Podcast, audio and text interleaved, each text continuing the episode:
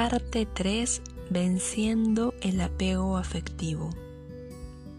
Cómo desligarse de los amores enfermizos y no recaer en el intento. Jaime Sabinas decía, espero curarme de ti en unos días. Debo dejar de fumarte, de beberte, de pensarte. Es posible siguiendo las prescripciones de la moral en turno. Me receto tiempo, abstinencia y soledad.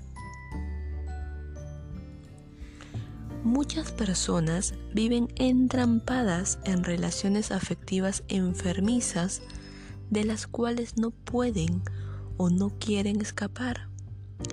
El miedo a perder la fuente de seguridad y bienestar las mantiene atadas a una forma de tortura pseudoamorosa, de consecuencias fatales para su salud mental y física.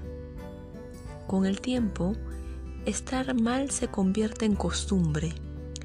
Es como si todo el sistema psicológico se adormeciera y comenzara a trabajar el servicio de la adicción, fortaleciéndola y evitando enfrentarla, porque todos los medios posibles lenta y silenciosamente, el amor pasa a ser una utopía cotidiana, un anhelo inalcanzable.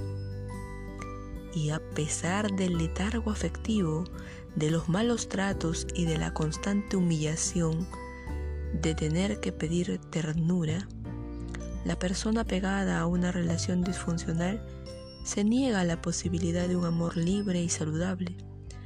Se estanca, se paraliza, y se entrega a su mala suerte.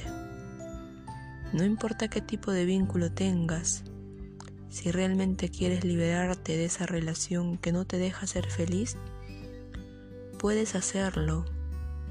No es imposible. La casuística psicológica está llena de individuos que lograron saltar al otro lado y escapar. Hay que empezar por cambiar las viejas costumbres adictivas y limpiar tu manera de procesar la información. Si aprendes a ser realista en el amor, si te autorrespetas y desarrollas autocontrol, habrás empezado a gestar tu propia revolución afectiva. El principio del realismo afectivo. Realismo afectivo significa ver la relación de pareja tal cual es, sin distorsiones ni autoengaños. Es una percepción directa y objetiva del tipo de intercambio que sostengo con la persona que supuestamente amo. Una autoobservación franca, asertiva y algo cruda, pero necesaria para sanar el vínculo o terminarlo si hiciera falta analizar honestamente el toma y el da amoroso es el requisito primordial para allanar el camino hacia una relación afectiva y psicológicamente sana y placentera.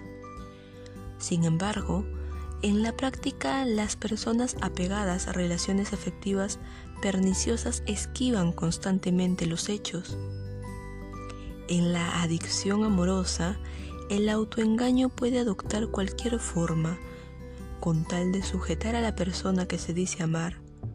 Sesgamos, negamos, justificamos, olvidamos, idealizamos, minimizamos, exageramos, decimos mentiras y cultivamos falsas ilusiones. Hacemos cualquier cosa para alimentar la imagen romántica de nuestro sueño amoroso no interesa que toda la evidencia disponible esté en contra. Importan un rábano las demostraciones y el cúmulo de informes contradictorios que amigos y familiares aportan. La fuente del apego es intocable y el aparente amor inamovible. X, un hombre de 41 años, separado hace 8 meses porque su mujer se había enamorado de otro y lo había abandonado con la frialdad de las mujeres que nunca han amado, solo bastante deprimido y profundamente herido, inició la típica persecución y conquista masculina. Una mujer que se hiciera cargo de él y de paso que lo amara. Luego de salir con varias postulantes y de renegar de las opciones que el medio ofrecía, decidió orientar su batería hacia una mujer casada, una compañera de oficina, confidente y terapeuta aficionada. La imperiosa urgencia de él por recuperar su estatus social y un pobre matrimonio de parte de ella hicieron que rápidamente tejieran planes y proyectos de vida futura. Ella se iba a separar y él asumiría gustoso el papel de esposo en segundas nupcias y padre putativo de sus hijas. El entusiasmo de mi paciente se acercaba a la euforia y a veces, peligrosamente, al delirio. Se veían hasta cuatro veces por semana, se llamaban a cada rato y no podían vivir el uno sin el otro. Sus afinidades casi totales incluían humor, valores altamente sincronizados, sexo desbordado, compatibilidad sobrada en actividades intelectuales, musicales y culinarias. La pareja perfecta. Como de acuerdo con mi experiencia profesional, los amantes que difieren en su estado civil no suelen llegar a ningún lado, le sugería a X moderación, prudencia y bastante realismo para no salir lastimado. Cuando uno de los implicados está casado y el otro plenamente disponible, el que sale perdiendo es el segundo. Aunque el sentimiento de amor suele ser considerado como un factor determinante para contraer nupcias, el desamor no es visto como un motivo necesario y suficiente para desbaratar un casamiento. Dicho de otra manera, para que hubiera causal válida de divorcio, el esposo del amante de mi paciente debería haber matado a alguien, violado a un niño o estar muerto. Mi cliente insistía en mantener las expectativas. Decía frases como, ella se va a separar la próxima semana o ya tenemos fecha, se habían hecho comunes en las consultas. Sin embargo, a último momento siempre aparecía un pero. Una de las veces el marido había entrado en depresión, en otra ocasión los negocios andaban mal y en la última el suegro agonizaba. Aunque mis confrontaciones eran sistemáticas y firmes, X no hacía más que disculpar las reiteradas dudas y retrocesos de su futura esposa. Por ejemplo, si él afirmaba, ella no es capaz de vivir sin mí, y yo contestaba, pareciera que tampoco es capaz de vivir sin el marido, respondía con furia e indignación, eso no es así. Usted no comprende. Nuestras citas comenzaron a ser una especie de lucha grecorromana, donde cada vez que trataba de concretarlo, él intentaba descabullirse mediante excusas de todo tipo. No es tan fácil, a ella le educaron las monjas, es la hija menor de ocho hermanos, el marido no la deja separarse, y bla, bla, bla. En fin, la lista era de nunca acabar, pero ninguno de sus argumentos contemplaba la posibilidad de que ella no lo quisiera lo suficiente como para jugársela por él. A la hora de la verdad, poco importaba si era débil, insegura o tímida. Lo importante para mi paciente era que la espera lo alejaba cada día más de la posibilidad de conocer a otras personas que sí estaban disponibles. Por fin, al cabo de un año y medio de estiras y flojas, la mujer se separó. El esposo se fue de la casa y ella decidió encarar valientemente el costo de estar con el hombre que amaba. Infortunadamente y para sorpresa de muchos, su impulso duró apenas dos semanas. La culpa, las niñas, la mamá, sobre todo la mamá, La suegra, el psiquiatra y su mejor amiga, entre otros mediadores, le hicieron cambiar de opinión. Aunque hubo varios intentos posteriores, todos fueron infructuosos. El miedo le empujaba hacia atrás. Hace unos días, X, quien sigue esperándola y asistiendo de vez en cuando a la consulta, y su amante de cabecera cumplieron cuatro años de relación clandestina. Lo festejaron en un restaurante de poca monta, pero bien ubicado y escondido. En la última sesión, trajo una buena nueva, difícil de creer. Él dijo, esta vez sí se va a separar. Probablemente estemos ante la versión adulta de La historia sin fin. Un poco de realismo bastaría Creo que te amo, pero no soy capaz de seguir adelante. Pero el apego nubla la vista y los sentidos. El realismo afectivo sugiere que debemos partir de lo que verdaderamente es nuestra vida amorosa, lo que es y no lo que nos gustaría que fuera. Si logramos comprender la relación en el aquí y el ahora, sin pretextos, sin evasivas, podremos tomar las decisiones acertadas, generar soluciones o comenzar a despegarnos. Presentaré algunas de las distorsiones cognitivas más comunes que impiden alcanzar la posición realista mencionada y que fortalecen irracionalmente la conducta del apego.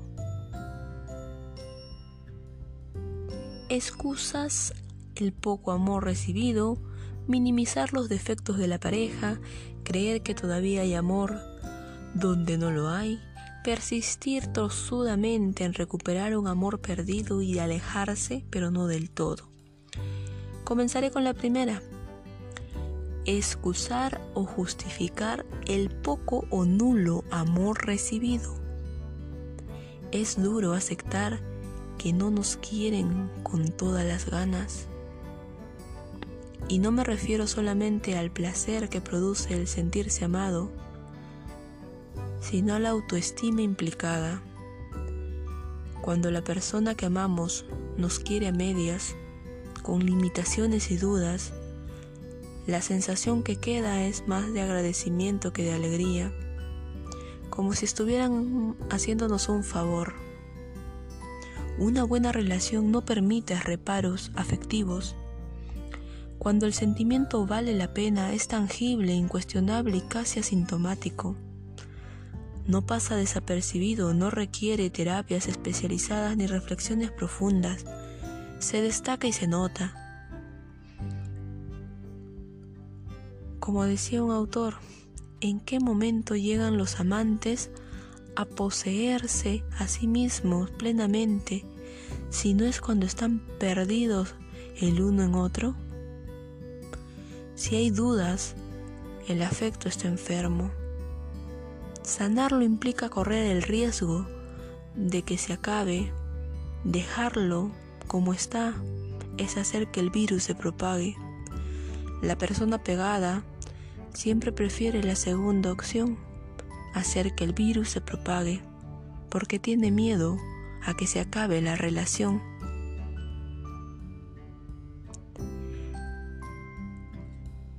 Me quiere, pero no se da cuenta. Este pensamiento está sustentado en una idea totalmente irracional.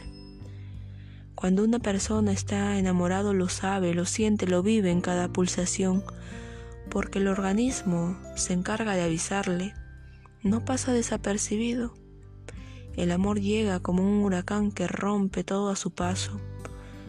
Los síntomas son evidentes, tanto en el nivel fisiológico como en el psicológico.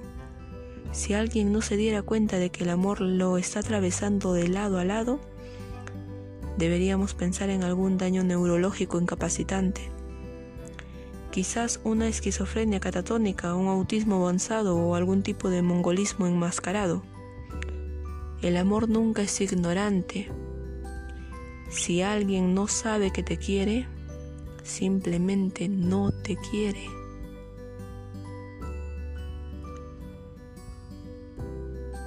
2. Los problemas psicológicos que tiene le impiden amarme. La mayoría de las personas dependientes que no se sienten amadas tienden a justificar el desamor de su pareja mediante causas psicológicas o traumas infantiles. Las razones más comunes abarcan timidez, introversión, miedo a entregarse, problemas de personalidad, mala crianza o el famoso Edipo no resuelto. Un número considerable de mujeres y hombres rechazados afectivamente inician una romería de especialistas en especialistas para hallar algún tipo de alteración que explique la indiferencia de su pareja. Es cierto que algunos desórdenes psicológicos pueden producir un descenso transitorio en la capacidad de amor, como es el caso de la depresión. También es verdad que existen trastornos de personalidad que bloquean todo contacto afectivo. Incluso hay alteraciones de origen hormonal metabólico que merman el placer de intercambio afectivo. Sin embargo, la mayoría de las veces no se llega al desamor por una afección orgánica o psicológica, sino por el puro desgaste. Un buen día el amor supuestamente inalterable y ultra resistente se derrumba sobre sí sencillamente se acaba o nunca existió, aunque nos resistamos a creerlo. Si el afecto se descuida, puede extinguirse para siempre. Como es obvio, es menos doloroso creer que el alejamiento de la persona amada se deba a una anomalía y no al desafecto. Decir está enfermo no duele tanto como decir se cansó de mí. Al menos en el primer caso, queda la posibilidad de alguna droga milagrosa. Y en el segundo, si somos dignos, solo queda hacer mutis para el foro. Si los problemas psicológicos que tiene tu pareja le impiden brindarte el cariño que necesitas, ayúdala si pese a saber tu sufrimiento no pide ayuda, cuestiona su amor o su cordura. Y si no hay alteraciones evidentes a la vista, acércate con discreción. Es posible que la causa del desamor no sea más que el desamor.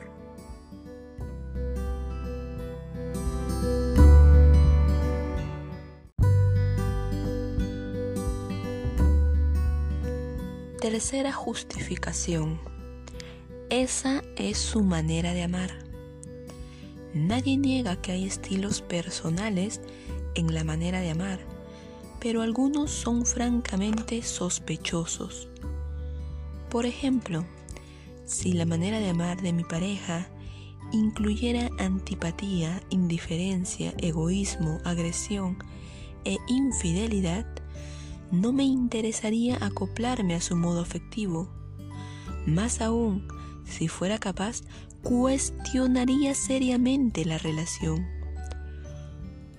Una de mis pacientes llevaba seis meses de casada. En ese tiempo el marido había accedido a tener solamente dos relaciones sexuales, incluido el periodo de luna de miel. Las dos experiencias habían seguido la misma rutina. Él se acostaba boca arriba, no movía un dedo, se tapaba la cabeza con las sábanas y sollozaba e insultaba. Mientras ella que tenía que hacer toda la faena, obviamente sin muchos resultados. Aunque habían estado tres años de novio, la señora se había casado virgen y no era muy experta en la materia.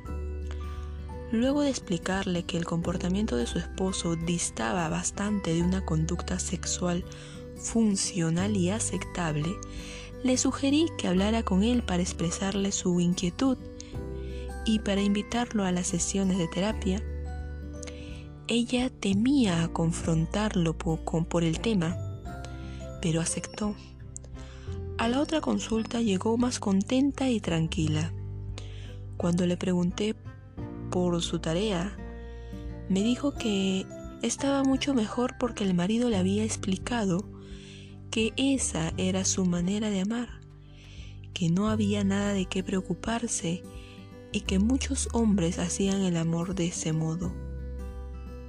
Traté de hacerle comprender que la escasa frecuencia, la ausencia de contacto físico, la incapacidad de eyacular y la falta de deseo configuraba un estilo que no la iba a satisfacer ni sexual ni afectivamente. Le agregué que a mi entender estábamos ante una alteración psicoafectiva o ante un problema sexual que requería tratamiento. Luego de meditar al respecto unos instantes, decidió tapar el sol con la mano. Quizás usted tenga algo de razón, pero quiero darme la oportunidad de acoplarme a su estilo, a ver qué ocurre. A lo mejor no fui lo suficientemente buena para él, o la equivocada soy yo. Si no soy capaz, le prometo que vuelvo a las sesiones. A veces, sobre todo si la pareja es perezosa y pasiva, poner el problema en uno y asumir la responsabilidad total de las fallas afectivas crea una extraña sensación de alivio. Sentirse culpable es muy desagradable, pero asumir la carga genera una ganancia secundaria. Si yo soy la causa del problema, la mejoraría de la relación dependerá de mí y solo de mí. Mi paciente volvió a los dos años con un nuevo motivo de consulta. Había tenido relaciones sexuales con otro hombre y estaba decidida a no seguir engañándose a sí misma. Mi marido está enfermo, ya me di cuenta de que su comportamiento no es normal pero él se niega a recibir ayuda. Las comparaciones no siempre son odiosas, como en este caso. Cuarto, me quiere pero tiene impedimentos externos. De acuerdo con la ciencia moderna, los hombres somos especialmente sensibles al estrés. A esta causa se le han achacado todo tipo de incompatibilidades con el normal desarrollo del amor, desde la impotencia, lo cual es cierto, hasta el desamor, lo cual no es cierto. Trabajo excesivo, deudas, agresión o cansancio crónico, cualquier excusa es buena para explicar en el fondo, para justificar la lejanía afectiva.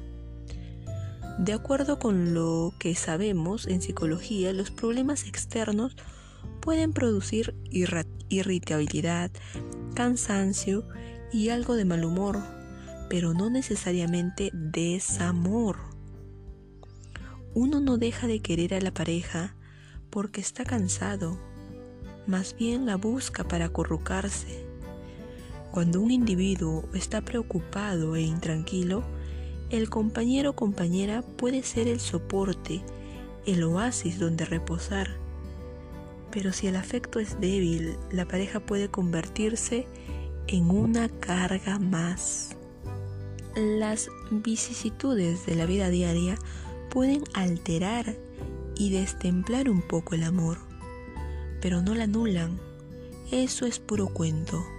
Si solamente te aman cuando no hay problemas, tu amor ya entró a terapia intensiva.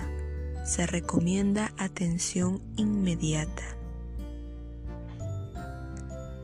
Quinta justificación. Se va a separar. Como explicaré más adelante, en la vida hay cosas que no se piden porque deben darse por propia motivación.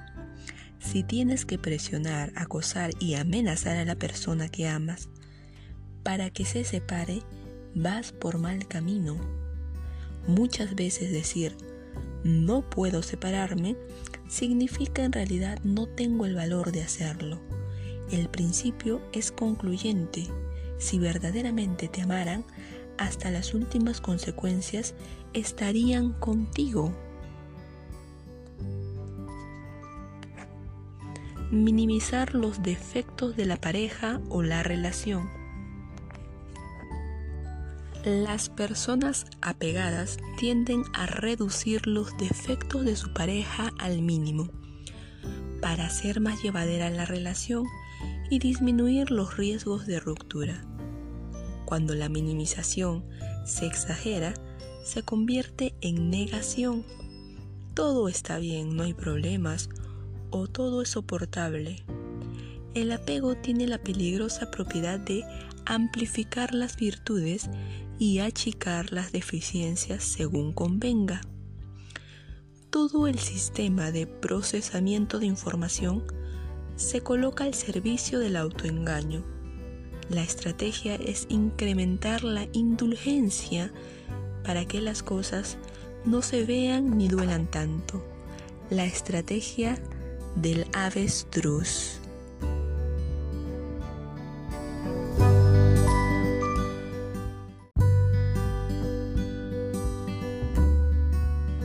Sexta justificación. Nadie es perfecto o hay parejas peores. La comparación clínica confirmatoria consiste en dar a la excepción el estatus de regla. Estas personas no ven el árbol por ver el bosque.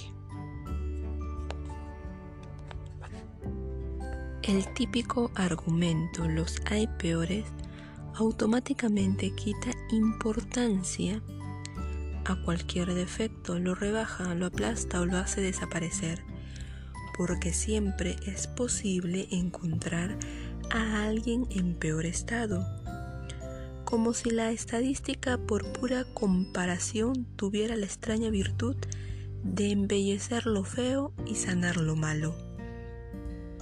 Una de mis pacientes altamente dependiente e insegura, aceptaba que su marido tuviera otra mujer con el pretexto de que todos los hombres son infieles. Un señor pretendía justificar el alcoholismo de su esposa, argumentando que toda nuestra cultura es alcohólica. Una joven adolescente se negaba a terminar una relación en la cual el novio la agredía frecuentemente asegurando que había parejas peores y que la mayoría de sus amigas, los novios las trataban mal. El apego nos hace ver lo anormal como normal, invierte los valores y revuelca los principios. Séptima justificación. No es tan grave. El mecanismo utilizado en estos casos es el de mermar las diferencias, minimizando las consecuencias, o sea, nada es tan grave o mi tolerancia no tiene límites. Un adicto afectivo disfrazado de buen samaritano buscando retener a su pareja a como del lugar. Una mujer le quitaba toda importancia al hecho de que su flamante marido le llevara casi 30 años y se hubiera casado cuatro veces. Sus reflexiones eran dos. El amor no tiene edad y la otra, la separación no es mala. Cuando se le dijo que el amor sí tenía edad porque envejecía y que la gente se separaba, pero no tanto como su futuro esposo, negó toda posibilidad de cuestionamiento. No me parece tan grave, al cabo de año y medio no pudo más y se separó. No hay quinto malo. En otro ejemplo, un señor que era agredido por su mujer manifestaba que el maltrato era leve, porque solamente se limitaba a insultos, empujones y escupitajos. Una de mis pacientes pensaba que el consumo diario de marihuana de su marido no era tan grave porque salía a fumar al patio para que los niños no lo vieran. Decir que nada es importante significa eliminar de cuajo las aspiraciones, los deseos y los principios personales. La flexibilidad es buena siempre y cuando no se quiebre la propia individualidad. El aguante por el aguante siempre huele a rancio y termina por subir los umbrales de la tolerancia a límites indecentes. La docilidad es la estrategia ideal para los que no quieren o no pueden independizarse. Nos guste o no, hay cosas que si son graves, insoportables y radicalmente no negociables.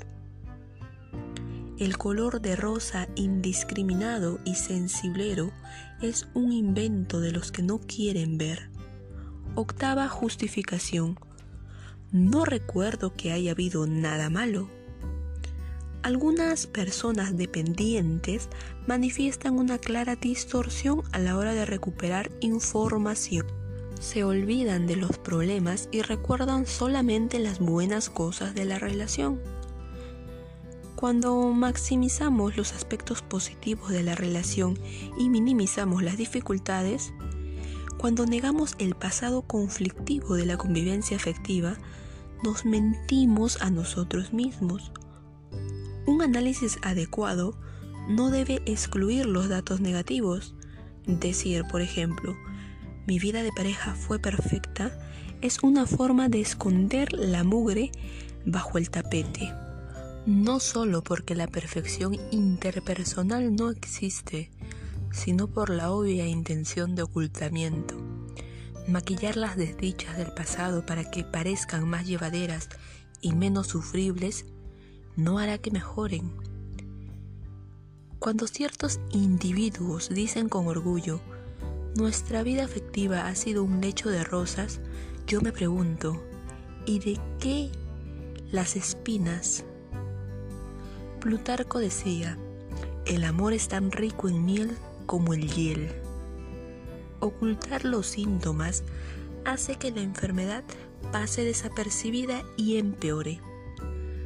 Si estás en el plan de terminar una mala relación, no puedes olvidar las experiencias negativas.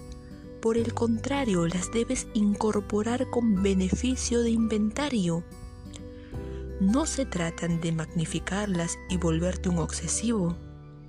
El odio no es lo opuesto del amor, sino de darles el puesto que se merecen. Si tu pareja te ha maltratado, ha sido infiel o te ha explotado en algún sentido, estos hechos cuentan. A la hora de tomar decisiones, negar o evitar esta realidad te conducirá indefectiblemente a repetir los mismos errores en otras relaciones. Enculcar en el pasado afectivo de una relación perniciosa sin enseñarse con el otro y dejarlo a un lado puede resultar beneficioso y saludable para los que ya están cansados de sufrir. No se trata de maquinar venganzas o tomar desquite, sino de ver hasta qué punto se justifican inventar la energía positiva a un amor en decadencia. No resignarse a la pérdida, creer que todavía hay amor donde no lo hay. Un mal duelo, es decir, la no aceptación de una ruptura o pérdida afectiva, puede estar mediado por lo que en psicología se conoce como correlaciones ilusorias. En determinadas circunstancias podemos establecer nexos causales entre dos eventos que no están relacionados sino en nuestra anhelante imaginación. Estas malas lecturas o interpretaciones erróneas son muy comunes en sujetos que habiendo terminado una relación insisten testarudamente en ver amor donde no lo hay. Los esquemas más comunes que alimentan la confianza de recuperar el amor perdido son, aunque no estemos juntos, todavía me quiere. Ese es un optimismo obsesivo perseverante. Otro esquema es, después de tanto tiempo, es imposible que haya dejado de amarme y otro es un, amor así nunca se acabará. Este abanico de creencias está guiado por la ilusión de permanencia y el anclaje al pasado. La idea central es que ciertas relaciones pueden mantenerse inalterables, invariables y resistentes en los embates de la vida, como si estuvieran en conserva, un amor en formol. El romanticismo a ultranza genera a la gente un limbo afectivo, del cual se niegan a salir y un rechazo categórico a aceptar la ruptura. El famoso dicho popular, donde hubo fuego cenizas queda, parece regir la vida de muchos adictos afectivos, aunque en estos casos quedaría mejor decir donde hubo fuego, quemaduras quedan. Movidos por el afán no siempre consciente de verificar la vigencia del lazo afectivo, las personas apegadas comienzan a recabar datos confirmatorios desconociendo que en ciertas ocasiones, tal como decía Chekhov, la durabilidad de la unión entre dos seres no necesariamente indica amor o felicidad, pues puede estar fundamentada en cualquier otro sentimiento, como interés, miedo, pesar o incluso odio. Otra de las excusas es, todavía me llama, todavía me mira, todavía pregunta por mí. La necesidad de mantener el amor a toda costa puede llevar a interpretar ciertos hechos aislados como indicadores de que todavía hay amor. Una llamada telefónica de la persona que supuestamente nos ama puede estar motivada por muchas cosas distintas al amor. Una simple nostalgia pasajera, confirmar un chisme, sentimientos de pesar o de culpa. Una de mis pacientes recién separado interpretaba las llamadas de su ex mujer para pedirle dinero como indicios de reconciliación. Creo que le estoy haciendo falta, decía. Sus ilusiones terminaron abruptamente cuando le llegó una demanda por pensión alimenticia. Una mirada puede significar que todavía le guste a tu ex, pero eso nada tiene que ver con el afecto. Puede tratarse de atracción recordatoria. Puede tratarse de atracción recordatoria, reminiscencias hormonales o incluso estéticas. Una mirada puede estar originada en la intriga de ver cómo sobrevive sin mí, si bajó o subió de peso, cómo se vistió o con quién anda. Si la mirada está impregnada de picardía y seducción, es posible que haya algo más, pero no significa necesariamente proximidad afectiva. De manera similar, si preguntan por ti, el motivo puede ser pura y simple curiosidad. Antes de entusiasmarte, asegúrate de la razón. Una de mis pacientes se alegraba muchísimo de ver que su exnovio, que la había dejado por otra después de cinco años de noviazgo sin previo aviso, indagara de vez en cuando por ella. La duda se había vuelto preocupante y metódica. ¿Por qué pregunta por mí? Si ya no me quiere, ¿por qué anda averiguando cosas mías? La mala interpretación la llevaba a vislumbrar rastros de un afecto que había dejado de existir hace ya bastante tiempo. Cuando le pedí que eliminara la incertidumbre, se quitara el dilema de encima y hablara con él, accedió. El experimento fue muy productivo, aunque doloroso. Descubrió que el supuesto interés del amor de su vida no era otra cosa que una forma de espiar la culpa por haberla abandonado. El hecho determinante y cruelmente definido fue cuando él decidió hacer de Cupido. Yo sé que no soportas la soledad y quiero ayudarte, me gustaría presentarte a un amigo que llegó de Estados Unidos y quiere conocer gente, le dijo.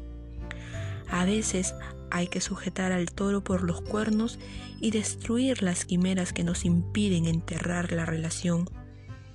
La estrategia más recomendable en estos casos es cambiarse inmediatamente de carril, eliminar la angustia de la espera, ojalá fuera posible, por el sufrimiento realista de la sana resignación ya no hay nada que hacer. El amor no es un mapa de indirectas y claves que hay que descifrar las 24 horas para saber cuándo y dónde y cómo nos van a amar. En una buena relación no hay mucho que traducir porque se habla el mismo idioma y aunque existan dialectos y son variaciones de una misma lengua, la mejor manera de ser un buen decodificador afectivo es conectar la antena a tierra. Otra justificación es, todavía hacemos el amor. Como, vimos en el apartado del apego al sexo, la sexualidad puede moverse exclusivamente en el terreno de lo fisiológico y crear adicción. Se puede hacer sexo sin hacer el amor, o se puede tener sexo sin tener amor. Cualquier persona puede apegarse sexualmente a otra, aunque no haya afecto. En un número considerable de parejas separadas, el deseo sexual sigue presente, no obstante que el afecto haya desaparecido. En otros casos, a pesar de haber tenido una relación sexualmente fría, la libido se alborota inesperadamente después del distanciamiento. De la noche a la mañana, la ex o el ex comienzan a transformarse misteriosamente en los seres más sensuales y eróticos del universo. Una atracción tardía y desconocida hasta entonces. Sacude el sistema límbico y los impulsa a un éxtasis de consecuencias impredecibles. La verdadera problemática surge cuando el sexo se convierte ilusamente en la prueba reina de que el amor está vivo. Seguir haciendo el amor con la persona que queremos, pero que no nos corresponde, es un disparate. Cada encuentro clandestino es la confirmación de un sí con sabor a no y una afrenta para la autoestima, la esperanza en carne viva. No olvidemos que ser deseable no implica ser querible. En suma, Deseo no es amor. 11. Justificación. Todavía no tiene otra persona o todavía está disponible. El pensamiento que alimenta la esperanza del reencuentro es el siguiente. Si la persona que quiero aún sigue sola, tengo oportunidad. O en una versión más entusiasta, y atrevida, soy irreemplazable. No ha podido olvidarme. Sin embargo, los hechos también pueden significar otra posibilidad menos optimista y más dolorosa. La persona que amo prefiere estar sola a estar conmigo. Mortal para cualquier ego. Si la persona que dices que te quiere prefiere estar sola a estar contigo, pone en duda su amor, por definición, ningún enamorado, pudiendo elegir, prefiere la soledad afectiva a estar con la persona amada. En estos casos es mejor irse con el amor a otra parte.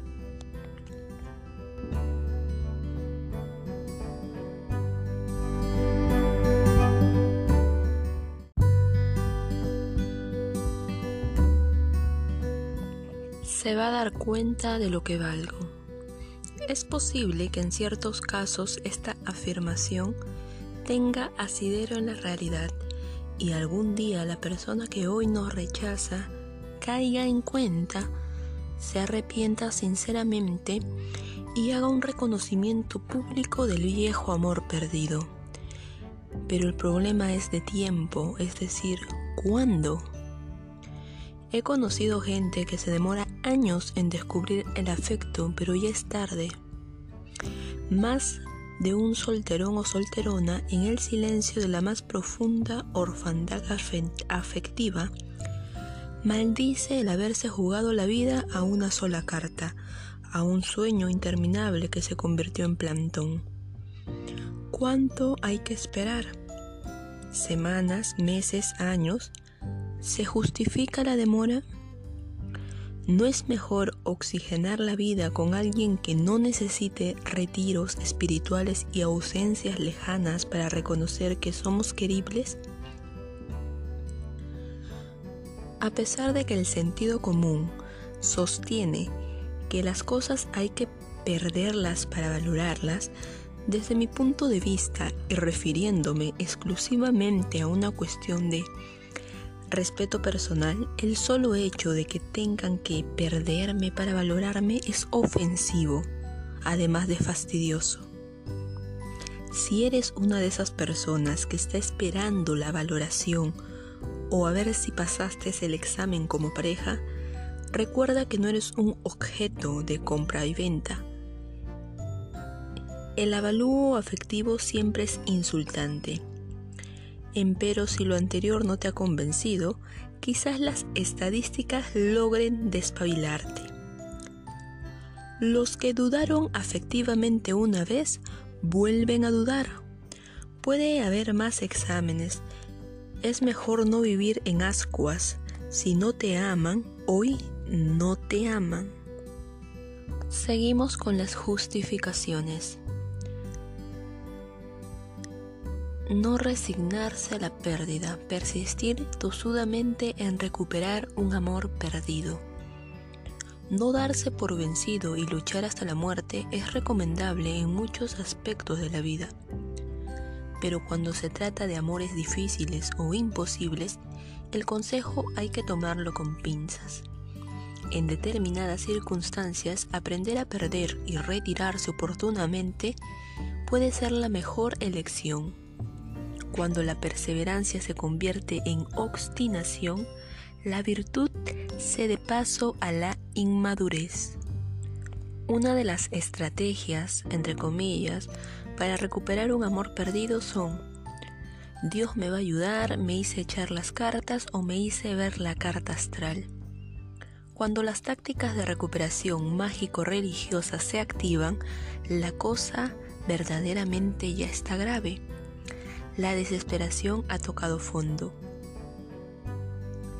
Otra excusa o justificación es intentaré nuevas estrategias de seducción.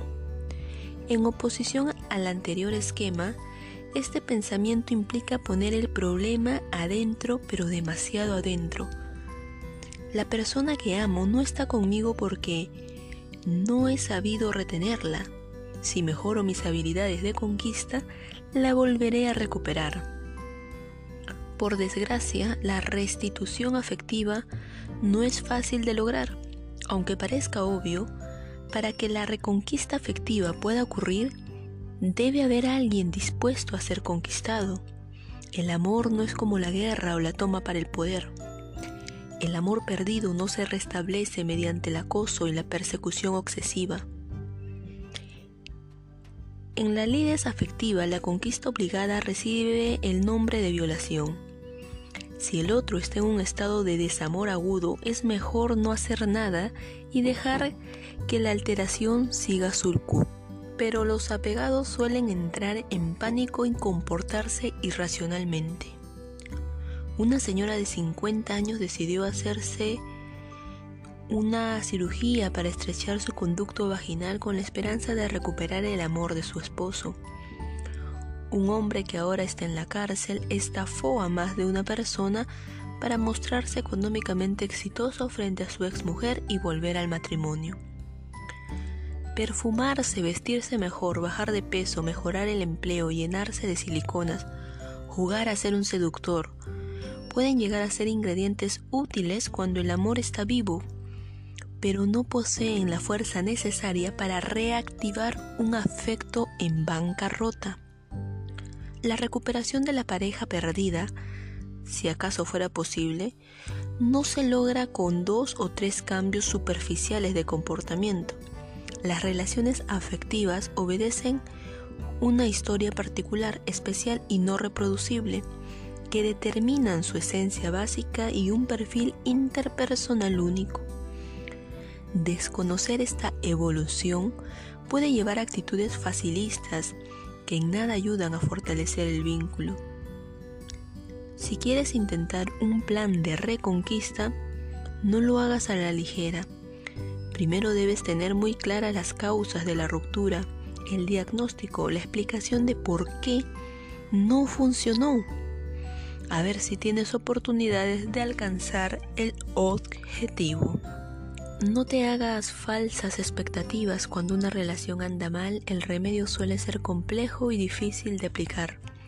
Los pañitos de agua tibia pueden calmar el malestar, pero no eliminan la infección. 15. Justificación. mi amor y comprensión lo curarán. Cuando nos convertimos en redentores, consejeros o psicólogos de nuestra pareja, distorsionamos la esencia del amor. He conocido gente, sobre todo mujer, cuyo objetivo afectivo es redimir al pecador o curar al enfermo. Por desgracia y sin pecar de pesimista, la experiencia ha demostrado que el supuesto poder de curación del amor de pareja deja bastante que desear.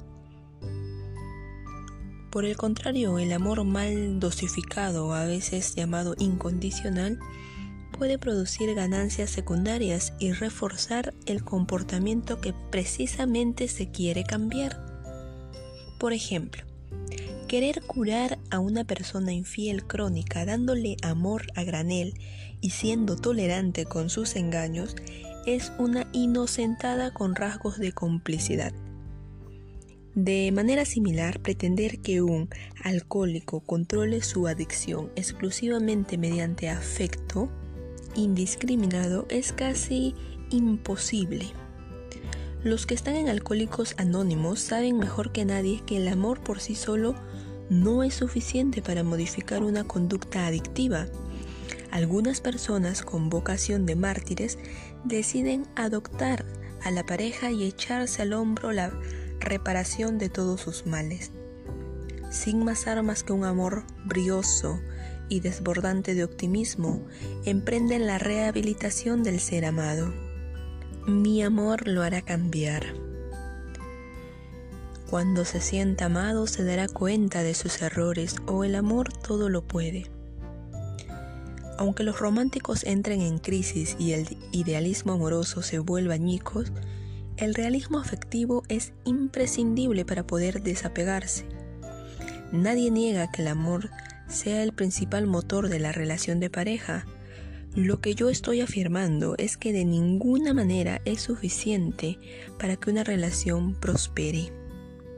El sentimiento afectivo en estado puro no alcanza a colmar las expectativas de una buena convivencia y tampoco basta para que la persona amada se cure o recapacite. El amor no es tan poderoso. No resignarse a la pérdida o alejarse pero no del todo es uno de los dilemas afectivos. Las personas apegadas no quieren perder ningún beneficio. No importa qué tan enfermiza sea la relación, lo fundamental es conservar a la persona amada así sea a pedazos.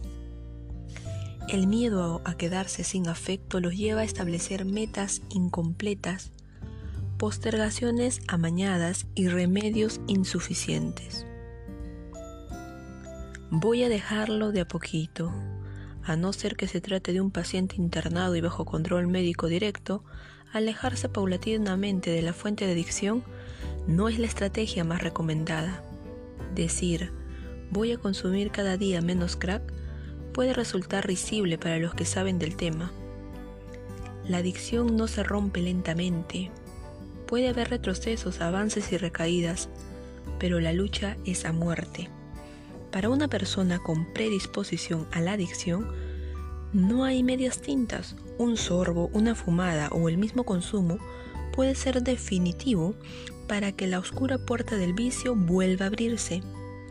Voy a dejar a la persona que amo porque no me conviene, pero poco a poco, es como decir que me voy a inyectar menos sustancia. Es un típico autoengaño. En realidad lo que queremos es prolongar la permanencia del estimulante afectivo. Una de mis pacientes llevaba una total doble vida. Tenía un novio desde hace cuatro años que le brindaba tranquilidad, estabilidad y fidelidad y un amigo desde hacia tres que le, em, que le ofrecía emoción, lujuria y energía en proporciones abrumantes. Su razón marcaba un camino, alejarse del amigo porque se iba a casar con el novio. Y su emotividad señalaba otro camino, terminar con el aburrido novio y entrar en un delicioso cortacircuito abierto y sin tapujos con el amigo. Ambos tiraban para su lado y la presionaban. Casémonos, le decía su novio. Y su amigo le decía, déjalo. Lo que ella verdaderamente pretendía era rescatar lo mejor de cada uno y sin perder a ninguno. La situación se había vuelto insostenible. Llevar una vida por partida doble no solamente es agotador, sino que la fibra de la moralidad empezaba a resquebrajarse. La culpa no le daba tregua y la ansiedad la estaba matando. Luego de analizar sesudamente las opciones, decidió dejar al amigo, bajar las revoluciones y quedarse con la seguridad que el novio le ofrecía. Sin embargo, su elección todavía no estaba bien afianzada y ella dijo, pongámonos una meta de dos meses, doctor. Yo creo que es más fácil si lo hago despacio. Introducir el desamor paso a paso es como colocar lentamente una jeringa para que duela menos. Como es obvio, ella no fue capaz. Cada mini distanciamiento la empujaba a acercarse más. Cada reunión era una despedida a medio terminar, un acto inconcluso que había que volver a retomar, una excusa para seguir. Al cabo de dos meses de penosos intentos, me comunicó que había estado pensando mejor la cosa y que al que iba a dejar ahora era al novio. Su propuesta no me sorprendió demasiado. Y ella dijo otra vez, pongámonos una meta de dos meses, doctor.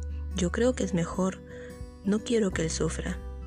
En el momento de escribir este relato, ya habían pasado cuatro meses de estar dejando al novio y a veces cuando la nostalgia de lo que podría haber sido hacía mella, reconoce que el amigo pese a todo no llena totalmente sus expectativas. Ella está atrapada sin salida. Solo seremos amigos. Cuando una relación se rompe, es prácticamente imposible ser amigo o amigo de la persona que todavía se ama. Los que defienden lo contrario no saben de lo que están hablando. Una jovencita que llevaba varias semanas con depresión porque su novio la había dejado, todavía quería estar vinculada de alguna manera al muchacho. Ella decía, yo sé que ella no me quiere y que tiene una nueva chica, pero solo seremos amigos, amigos y nada más. Aunque tenga otra persona y no me quiera, no me importa. Quiero seguir ahí de alguna manera, no soporto la idea de que ya no esté en mi vida. Como es común en los casos de testarudez afectiva, el nuevo vínculo, entre comillas, de amistad se volvió una tortura china. Al convertirse en una buena amiga, comenzó a hacer el papel de confidente y escucha activa no solo tenía que aguantarse verlo con otra, sino que también debía oírle las intimidades afectivas y apoyarlo en decisiones que lo alejaban cada día más de una posible reconciliación. Con el transcurso de las semanas la angustia se hizo cada vez más insoportable. Estar con la droga y no poder consumirlo era penoso. Verlo, hablar con él y desearlo en silencio la llevaron en un momento de desesperación e incapacidad a atentar contra su vida, afortunadamente sin éxito. Luego de permanecer unos días en una clínica psiquiátrica, me dijo antes de salir, voy a pelear contra esto, me cansé de sufrir, no quiero volver a saber de él, no se justifica una vida así. Cuando hay amor la amistad queda incluida, pero si no puede haber más que amistad, el amor se vuelve un problema. No quiero tenerlo conmigo. No soy capaz. Para sobrevivir a la pérdida, algunos adictos afectivos se inventan un engendro amoroso que no es ni una cosa ni la otra. El amigovio, una mezcla de amigo adelantado y novio venido menos, con toqueteo incorporado, como comprenden no tardarán en aparecer variaciones sobre el mismo tema. Es posible que comencemos a ver esposo o novio, esposos que parecen novios, amantosas, una mezcla de amante, esposa y ventosa, y otros experimentos afectivos que permiten mantener la ilusión de un encanto que ya no existe. Otra justificación, solo seremos amantes. Un amante enamorado es un amante desubicado. Los juegos de placer, los ratos descansados, la pasión fluida y alegre que deben caracterizar a los buenos amantes, se convierten con la adicción en una maraña afectiva. Un amante bien concebido es como una casita en un bosque de pinos, con ciervos, flores, aguas claras y rayos de sol atravesando las enormes copas de los árboles. Es un cuento de hada donde hay sexo, afinidad y descomplique. Pero la cabaña de troncos no tiene losa, no permite otro piso ni construcciones aledañas. Más aún, si se intentara sobrecargarla, se caería por su propio peso. Convertirnos en amantes de la, de la, persona que amamos con la excusa de no alejarnos del todo es la peor decisión. No solamente impedimos la elaboración del duelo, sino que perturbamos el sufrimiento por tiempo indeterminado. Y si la relación era muy mala o poco conveniente, peor, porque desperdiciamos una buena oportunidad para terminar de una vez por todas con la tortura de estar mal emparejado. A manera de conclusión, como habrás podido ver, la mente apegada utiliza infinidad de engaños para intentar salvar el amor extraviado. No importa qué tan inconveniente o dañino sea, la adicción afectiva no mide consecuencias, es ciega por naturaleza. Si estás en una relación enfermiza y tienes miedo de salirte, o has perdido a la persona que amas y no eres capaz de aceptarlo, es probable que utilices alguno de los 18 pensamientos perturbadores señalados.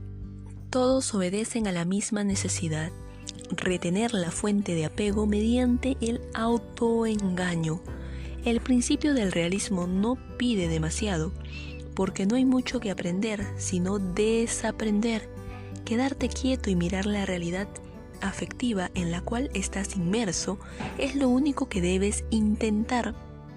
Si logras observar las cosas como realmente son, dejando los sesgos y las mentiras a un lado, tus esquemas irracionales comenzarán a tambalear aunque te duele el alma y tu organismo entre en crisis de abstinencia, no hay otro camino. La liberación afectiva y la ruptura de los viejos patrones de adicción no toleran la anestesia porque las grandes revoluciones siempre exigen atención despierta. Además, tal como lo decía Khalid Gibran, si no se rompe, ¿cómo logrará abrirse tu corazón.